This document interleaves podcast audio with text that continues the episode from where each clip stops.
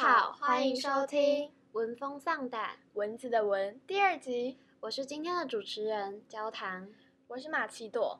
今天很荣幸的，还是邀请到李尚仁李教授来分享蚊子病媒的发现。那李教授是国立台湾大学医学系毕业，短暂行医后前往英国攻读医学史，在一九九九年的时候获得了伦敦大学博士学位。也曾在 The Wellcome Trust Center for the History of Medicine at UCL 担任博士后研究员，主要的研究呢是现代西方医学史，尤其是英国热带医学史与中国传教医学史，并致力于推展西方医学史的研究和教学。不仅如此，他还著有《帝国的医师万巴德与英国热带医学的创建》这本书。万巴德这个名字好耳熟啊，可是我想不起来他是谁。你也太夸张了吧？好吧，既然这样，就让我们回顾一下上一集的内容吧。万巴德呢，就是 Patrick Manson 先生啦。哦，我想起来了，上一集还有介绍到 Patrick Manson 先生对寄生虫学的研究，还有我们对病媒概念的重大改变。没错，在上一集节目的尾声呢，提到了无性生殖，也就是孤雌生殖的寄生虫对人类影响。好了。讲了这么多，我们今天要讲的内容是什么呢？上一集有提到啊，李尚仁教授曾经在图书馆遇到 Patrick Manson 先生啊。对啊对啊，怎么了吗？今天要讲的就是啊，什么促进了 Patrick Manson 先生来到台湾？那就让我们欢迎李教授来继续为我们分享。现在听起来很不可思议，那是因为这样，就是说，在英法联军之役之后，这个《天津条约》。规定英国人就规定，这个清政府的海关的总税务司长，就是现在像类似我们的关税总署的署长，必须要由英国人来担任。那为什么呢？因为英国跟中国打了两次仗，第一次鸦片战争，后来英法联军之役，摩擦都在于贸易。他们觉得中国刁难贸易，他们主张自由贸易，可是就是说中国只开放少数的港铺。来做生意，然后他们觉得中国那时候的负责这个贸易的行叫行，就类似海关叫行，非常的腐败而没有效率。那英国人他就希望能够把他们的货品，英国那时候是制造业大国，工业革命之后的制造业大国，尤其是很多纺织品，他希望把它卖到中国。为什么明明有那么多个国家，但英国却执意要卖到中国啊？嘿嘿，这个我知道。就让聪明的我来为你解答吧。因为中国这么大，人也这么多，如果能把商品，就像刚刚提到的纺织品啊，卖到人很多的中国去，一定能赚很多钱。结果说到底，原来是想发大财呀！如果真的卖到中国去，那赚到的钱肯定不是普通的多啊。可是他们觉得这个海关没有、没有、没有效率，又腐败，又这个会干扰他们。阻挠他们，所以他就在这个所谓的不平等条约就规定，中国的海关的总税务司长首长必须要英国人来担任。可是呢，这个英国人不是英国官员，因为中国不是殖民地，他是中国的官员，可他必须要由英国人来当。也就是说，规定有个中国官重要中国官员要由英国人来当。咦，这个也太怪了吧？没错没错，这就像是台湾的国防部长。必须要由美国人来当，没有人能接受啊！可是那个时候就是所谓的不平等条约就是这样规定。那他是第二任总税务司长赫德。第二任为什么是第二任？第一任嘞，总税务司长又是什么啊？简单来说，总税务司长就是恭亲王手下的一个衙门，总理各国事务衙门。第一任的总税务司长啊。跟恭亲王处不来，然后呢，第二任税务长赫德，他做了很久，一八六三年到一九一零年，一直做到这个大清帝国差不多要灭灭亡的时候。那他跟这个自强运动有密切关系，因为他在海关，他是他懂中文，跟这个恭亲王关系很好。然后这个就是请很多这种自强运动要采购舰队啦，呃的的船舰呐。军购啦，还有什么盖铁路啦、设立邮政、设灯塔，这些都是他在推动。那所以呢，因为透过他跟英国的关系，这样，他是北爱尔兰人，赫德 Robert Hart。那所以呢，赫德就设立这个海关的医官。为什么海关要设立医官啊？嗯，其实我也不确定，说不定有可能是不相信中国当时的医术。因为在这个通商口岸有很多外国人，他希望能够照顾他们的健康。第二个，他不希望很多船只把疾病带到这个港口，所以他要照顾这个船员的健康，检查这些船员。为什么？因为在十十九世纪，如果这个比如说一些当时欧洲很害怕的疾病，像是霍乱或鼠疫，在港口爆发的话，从这个港口出去的船到别的港口可能会被检疫。检疫呢，就是船。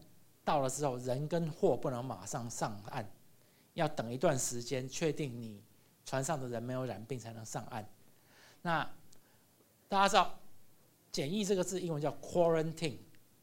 “quarantine” 这个字呢，其实你各位如果懂法文的话，那个法文的事实 g a h u n t 跟 “quarantine” 这个字其实是拼法很接近的，因为都是从拉丁文的事实来。为什么？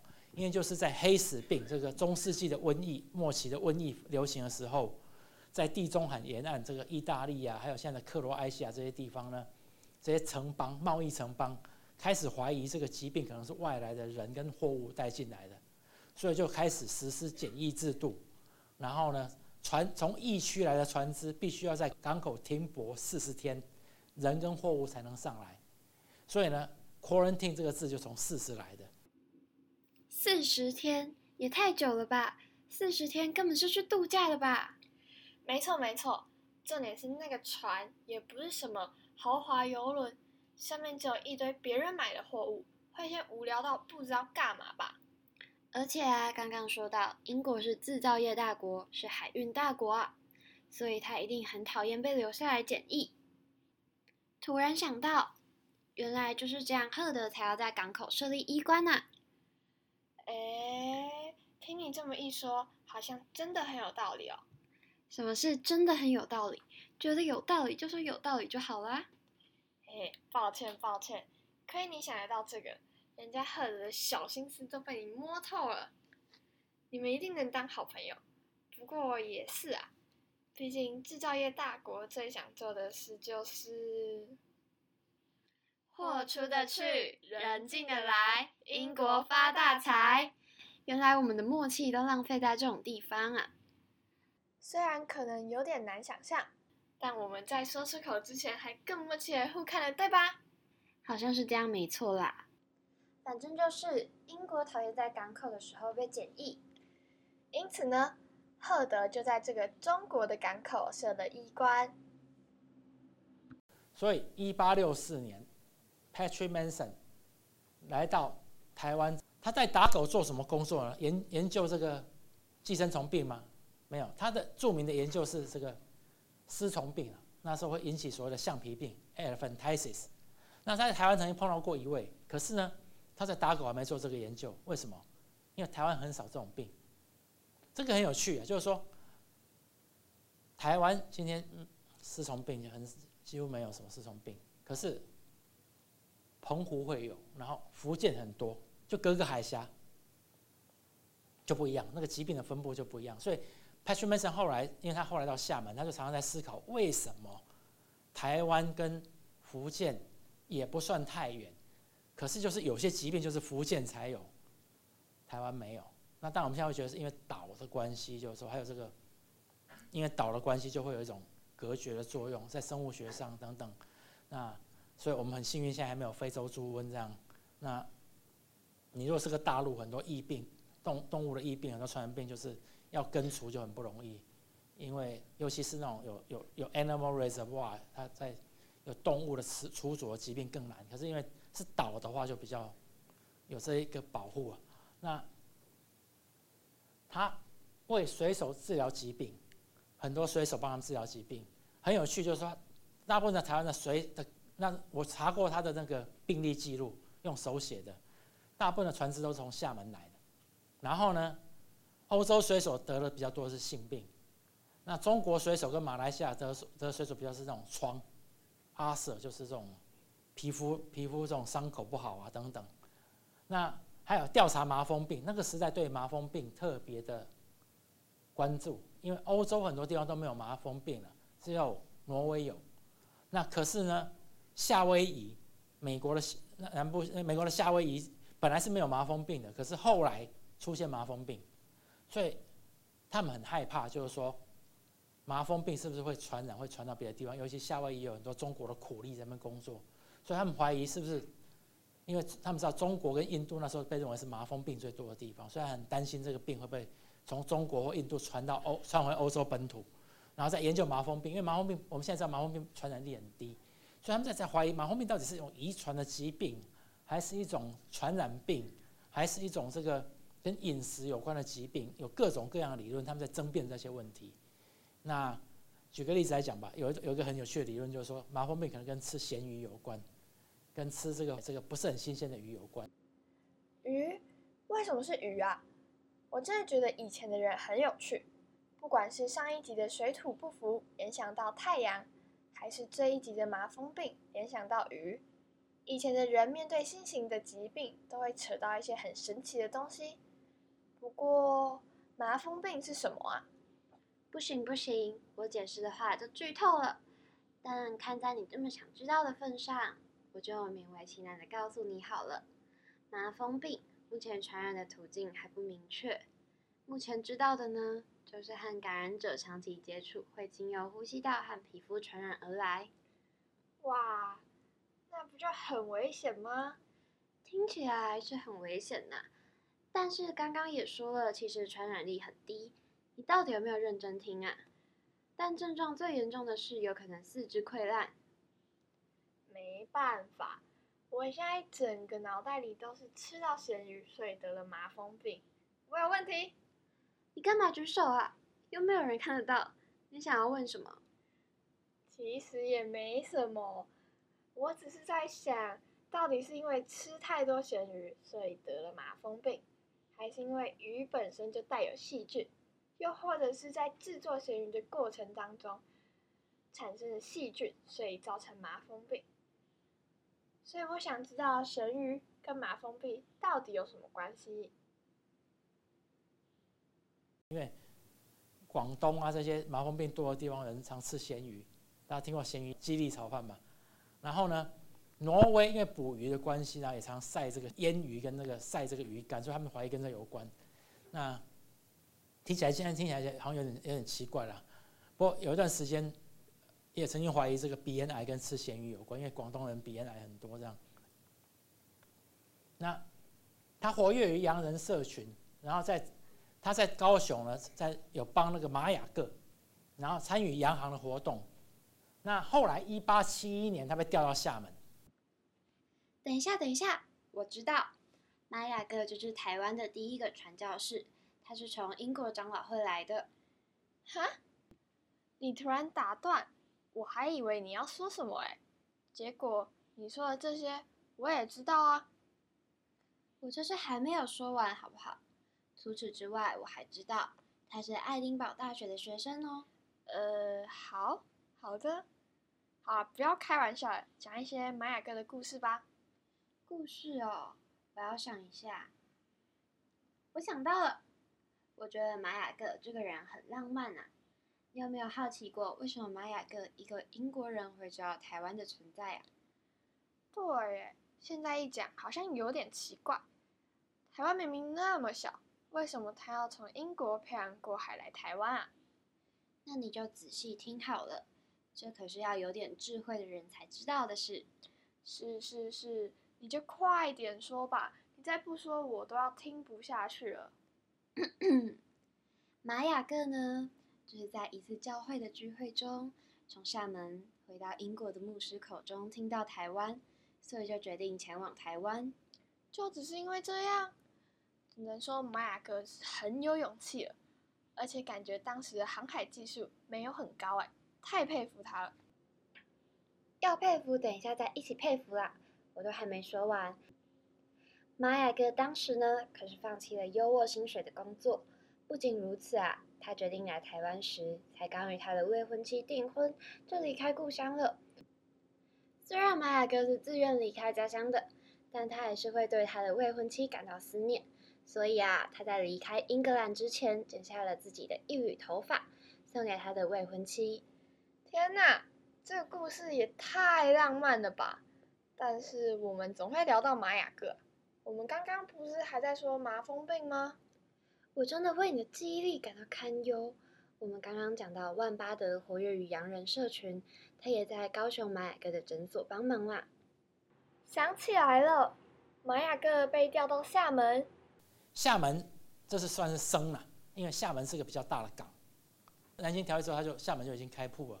那厦门一直向来是这个福建往海外、往南洋很重要的一个港口。然后呢，当地的船运量跟外国人都这个大鱼打狗。然后正好一八七零年代，赫德开始规定，海关的医官每半年要交一份报告，报告当地的这个外国人的健康状况、当地的气候环境跟疾病的关系，还有当地有什么特殊的疾病。克德还是叫他们要特别注意麻风。那就是说，反映出当时的一些关切，所以开始有海关医报发行，然后撰写报告。这是有时候就是很巧啊，他在打狗没有出版太多东西。那他虽然在研究麻风病等等，也做写了一些游记，可是没有出版太多东西。可是就是说，他有他有写一篇他在打狗打猎的游记，还蛮好玩的。然后看到原住民啊，然后还有讲一些什么温泉啊，然后这些事情这样子，然后骑着马去。去打猎这样，那他住在鼓浪屿。鼓浪屿现在大家如果去过厦门，会可能有人去过会知道，就是说它是一个一个岛嘛。那不是在厦门这个本岛那边，它是一个岛。因为外国人喜欢住在鼓浪屿，为什么？他们不喜欢跟中国人混居在一起，他们觉得中国人卫生不好，会传染疾病，所以他们喜欢隔离起来住在鼓浪屿。而且住在这个小岛上，他们觉得厦门很热，然后在这个岛有海风，他们住起来比较舒服，习惯这样。那他在这边碰到一个台湾罕见的疾病，叫橡皮病。好了，讲到这边，想必大家也都累了，就让我们来做个小小的总整理吧。